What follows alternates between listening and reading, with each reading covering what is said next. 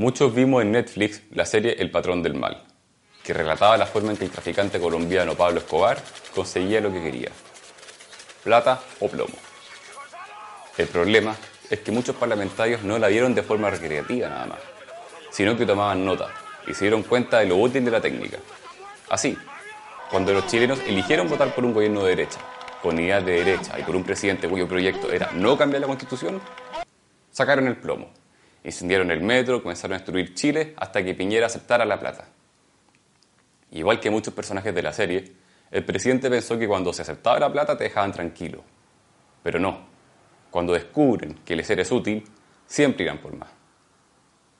Como buen aprendiz de matón, George Jackson lo repitió esta semana. Amenazó que o aprobaban el proyecto que él quería o se venía el estallido intelectual de nuevo. Plata o plomo esta forma de hacer política no va a parar por buena onda de la izquierda. Señor presidente, su trabajo no es hacer acuerdos con terroristas para entregar Chile a poquitito. Su trabajo es aplicar la ley, usar la fuerza del Estado para combatirlo, aunque no le guste al INDH ni a los artistas.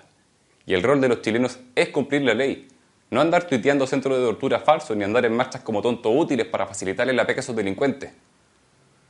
O reconocemos esta situación y votamos por quienes sí la tienen clara, o no aleguemos cuando nos mande el patrón del mal.